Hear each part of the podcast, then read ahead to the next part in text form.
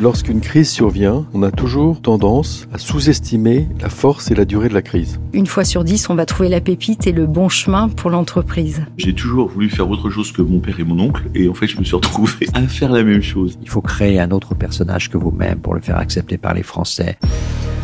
Depuis 20 ans, j'interroge pour Radio Classique les dirigeants économiques français sur leur actualité, mais à côté en off, ils me racontent les coulisses des grands événements auxquels ils ont participé. Ce sont ces moments de vie, ces expériences souvent inspirantes que ces femmes et ces hommes viennent partager dans ce podcast.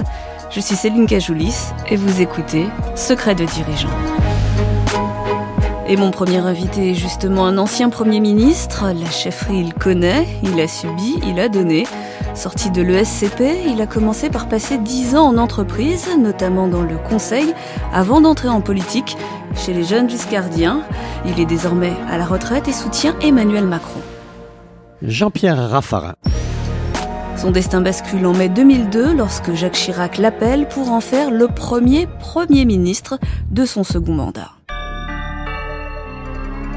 C'est l'information de la journée. On connaît la composition du nouveau gouvernement. Nicolas Sarkozy fait son entrée au ministère de l'Intérieur. François Fillon devient ministre des Affaires sociales.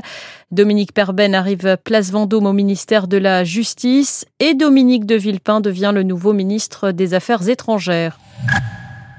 Jacques Chirac disait qu'il n'y a pas de place pour deux crocodiles mâles dans le même marigot. Comment est-ce que vous avez fait avec Nicolas Sarkozy, Dominique de Villepin et François Fillon? Oh, puis il y en avait quelques autres. Il y avait Luc Ferry, par exemple, et puis naturellement beaucoup euh, d'ambitieux. En fait, euh, chacun a, sa propre psychologie, ses propres rapports de force, et au fond, euh, ce qui est très important, c'est d'avoir l'analyse psychologique de chacun. Nicolas Sarkozy, c'est pas le plus difficile à gérer. Il dit ce qu'il veut. Alors il dit en hurlant, il dit en se fâchant, il dit euh, avec férocité, il se bat avec constance, mais euh, il suffit de tenir euh, le téléphone un peu à distance et on peut l'écouter. Mais en tout cas, il est direct, il est clair. Il y en a d'autres. Quand ils veulent rouge, ils vous disent que, que leur couleur préférée, c'est le bleu. Et donc il faut calculer, s'il me dit bleu, c'est qu'il pense rouge. Vous voyez, il y en a qui sont plus, euh, plus retors que, que Nicolas. Puis il y a ceux qui se taisent, qui ne disent jamais rien. Donc il faut aller chercher un peu les psychologies des uns et des autres. Mais ce qui est quand même très important, et ce qui est au fond euh, le sel un peu du métier politique, c'est que grosso modo, tous ont des bons équipements intellectuels et une bonne logique. Et donc, quand on voit l'intérêt, les passions, quand on connaît bien la personne, on voit à peu près où ils veulent aller. Et donc euh, le management là, ça consiste à, rassembler les gens, essayer de faire en sorte que sa dynamique personnelle soit compatible avec la dynamique collective. Finalement, ça prend beaucoup de temps. C'est ce que j'allais vous Une dire. patience d'ange. Il faut surtout euh, pas se crisper et il faut chasser la colère. L'adversaire, c'est la colère. Le Premier ministre est quelqu'un qui doit en permanence rassembler. Sa difficulté, c'est qu'il n'a pas une autorité. Euh, je dirais, légale sur, les uns ou les autres. Hein. C'est, son autorité de circonstance, c'est sa relation avec le président de la République. Oui, ça peut varier en fonction. entre un patron et un politique, la grande différence, c'est la ligne hiérarchique c'est que le député n'est pas hiérarchique du ministre. Et donc, si le député veut faire danser le ministre, il peut y arriver quand même. Hein. Il va lui poser des questions. Quand le, ministre a un train, il va s'arranger pour que le, débat parlementaire dure, pour que le ministre soit en retard. Et donc, ça l'énerve. Et là, il est moins bon. Enfin, il y, a, il y a plein de petites choses qui font qu'il y a des crispations. Et donc, le, le grand secret de, la politique, c'est quand même le, calme et le sang-froid. Comment est-ce qu'on compose un gouvernement? On le compose avec le président de la République. Moi, quand je suis arrivé dans le bureau de Jacques Chirac, m'a dit j'ai décidé de te nommer Premier ministre. Il m'a dit euh, j'ai eu Nicolas Sarkozy, euh, il ira euh, à l'intérieur. Je souhaite que Dominique de Villepin aille aux affaires étrangères et je voudrais que Michel Alliot-Marie aille aux armées. J'en ai parlé aux généraux, ils sont d'accord. Pour le reste, tu as jusqu'à demain soir pour me proposer un, gouvernement. Donc, euh, il avait mis les trois personnalités qu'il voulait mettre à des postes bien euh, décidés. Puis ensuite, euh, je lui ai présenté une liste. On a discuté de temps en temps. Il voulait la fidélité. Moi, je voulais quelquefois aussi des gens qui parlent allemand à l'agriculture, anglais au commerce extérieur. Donc, je, je faisait un peu de, de ressources humaines et donc euh, et de management. Et donc on avait eu des, des gens comme ça. C'est comme ça que Christian Jacob, euh, qui ne parlait pas ni allemand ni anglais, n'a pas pu aller dans un des postes qui lui était proposé, qu'il a terminé à la famille. Mais il a d'ailleurs été un très bon ministre de la famille. Il a eu une promotion pour être ministre des PME ensuite. Est-ce qu'il arrive qu'on soit obligé, euh, par équilibre politique ou par jeu politique, de nommer quelqu'un? Qui n'est pas compétent en général des compétences, mais euh, vous pouvez avoir des compétences politiques qui n'est pas forcément une compétence technique.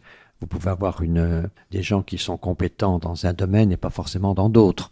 Donc euh, vous avez des gens qui sont souvent décevants. Vous vous êtes trompé parce qu'à un moment vous avez vu que quelqu'un avait vraiment une bonne expérience de maire, qui connaissait bien euh, euh, la vie locale, qui connaissait bien les préoccupations des gens. Et puis finalement, vous vous apercevez que euh, il s'intéresse pas beaucoup aux dossiers, il s'intéresse qu'aux sciences humaines. Donc il y a, y a, des gens qui ont des profils extraordinaires dans un poste et, et moins dans l'autre.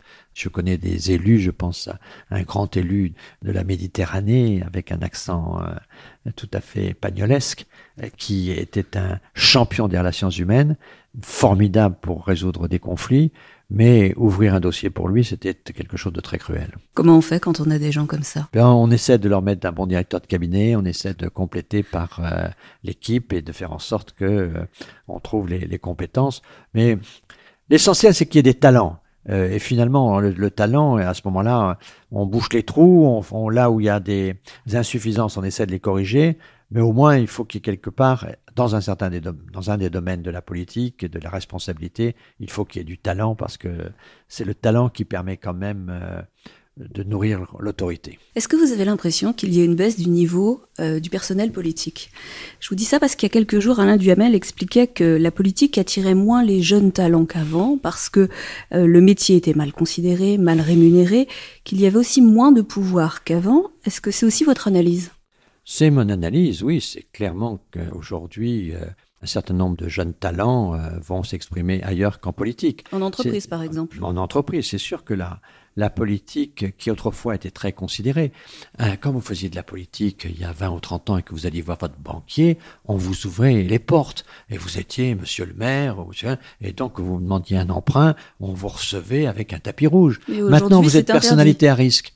Donc vous êtes vous êtes fait de la politique, donc vous êtes une personnalité à risque. Donc euh, on se méfie deux fois plus, on vous demande deux fois plus de papier. Tout ça. Donc c'est clair qu'aujourd'hui on se méfie de tout, on se méfie du conflit d'intérêts, mais on se méfie aussi de ce que vous avez pu penser il y a dix ans ou, ou, ce que telle personne de votre entourage a pu penser ou dire il y a, il y a un certain temps. Donc euh, on est en permanence sur la sellette, ce qui fait qu'un certain nombre de talents se disent ma foi dans l'entreprise euh, finalement j'aurai des résultats qui seront plus liés à mes mérites, je ferai du concret et finalement, je serai d'une certaine manière plus protégé car la politique expose beaucoup. Et donc c'est violent la politique, c'est violent aussi pour euh, l'entourage. Moi, j'ai connu ça avec ma famille. Euh, ma fille avait eu l'intuition que je serais Premier ministre. Elle était partie en Angleterre, heureusement pour elle, parce que pour les enfants, c'est quelque chose d'assez terrible que de, de vivre les polémiques, les batailles euh, que vivent les parents euh, sur la scène politique. Et la famille, elle n'a rien demandé. Elle, et elle prend aussi les attaques. Et à, l'école ou chez le commerçant, dit, tiens, votre mari, il a un souci là.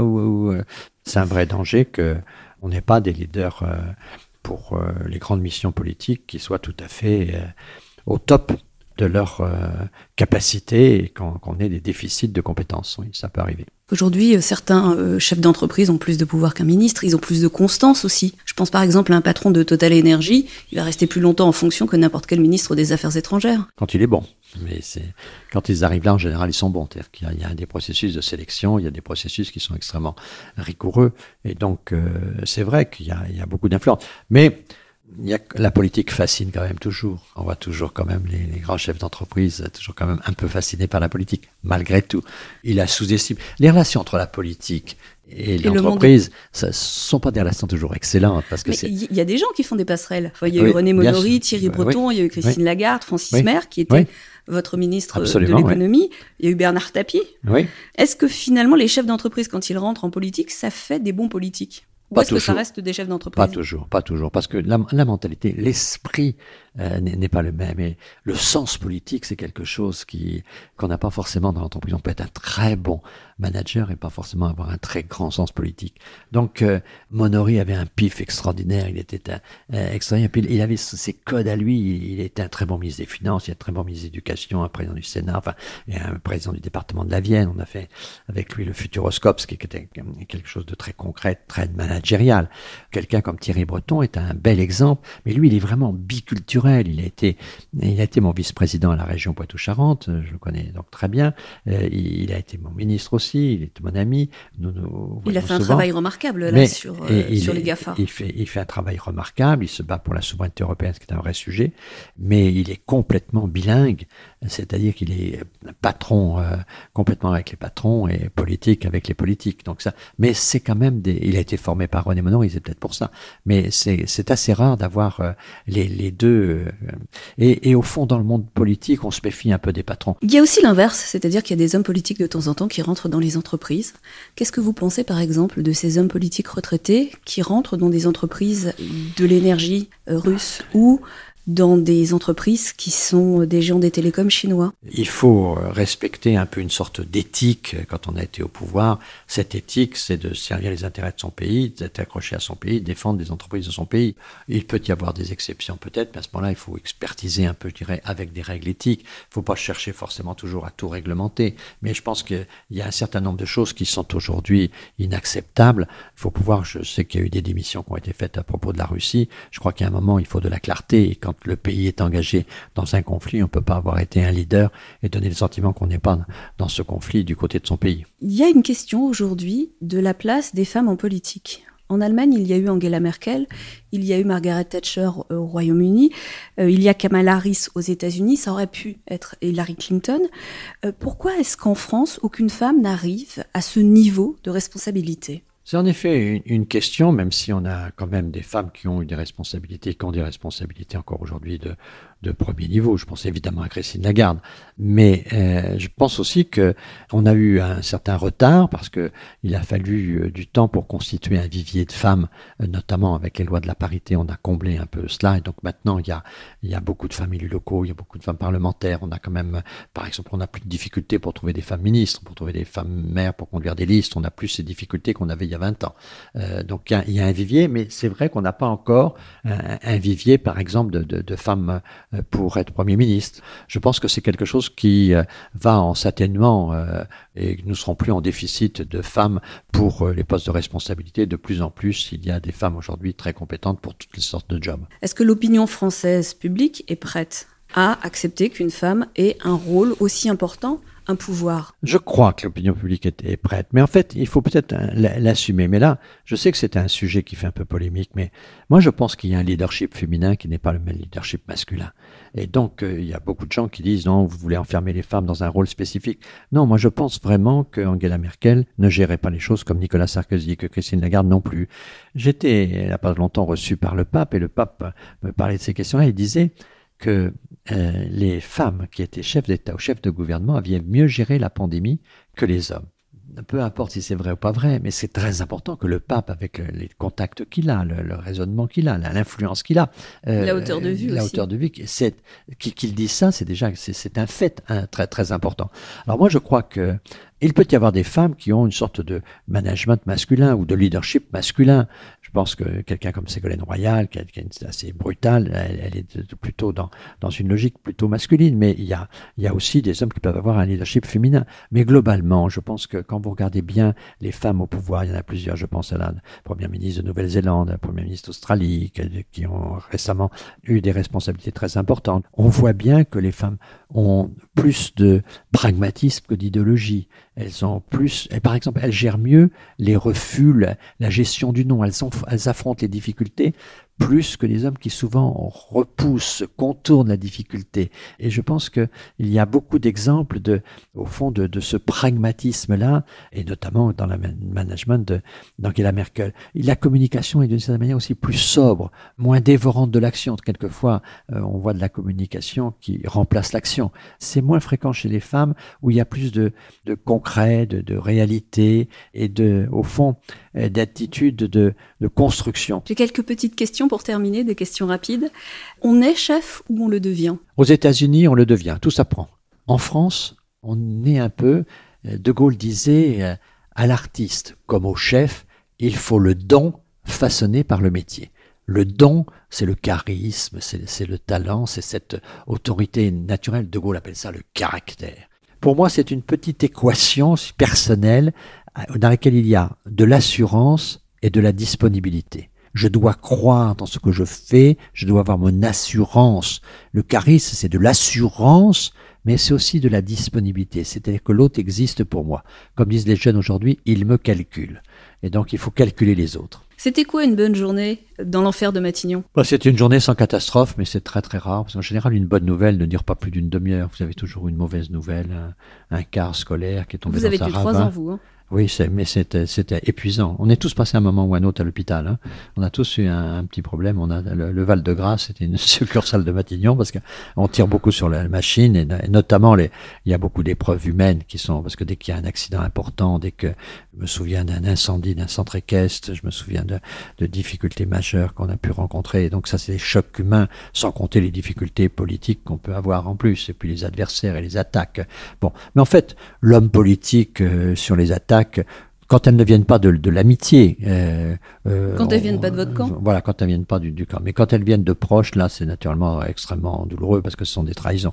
Mais d'une manière générale, euh, on est armé pour ça. Mais enfin, pour les chocs de la vie, et qui sont en fait des chocs comme de la mort hein, qu'on rencontre très souvent dans l'exercice du pouvoir, c'est quand même très éprouvant. Justement, dans quel état physique et moral on sort? De Matignon Mais On peut sortir dans un état moral plutôt sain parce qu'on est apaisé. D'abord, euh, on, a, on, a, on, a, on, a, traversé ces, ces tempêtes. On a, puis, euh, on a des satisfactions. On a fait des choses passionnantes. On a rencontré des gens étonnants. Donc, on a des découvertes. C'est un destin, c'est incroyable. Donc, euh, sauf pour ceux qui sont euh, dans le berceau euh, destiné à ça, d'évidence, mais pour tous les autres, euh, je pense que jamais Jean Castex n'avait pensé être Premier ministre, moi j'avais jamais pensé être Premier ministre, donc euh, on est dans ces situations un peu exceptionnelles, on a on a rencontré l'extraordinaire et, donc ça, ça donne pas mal de satisfaction.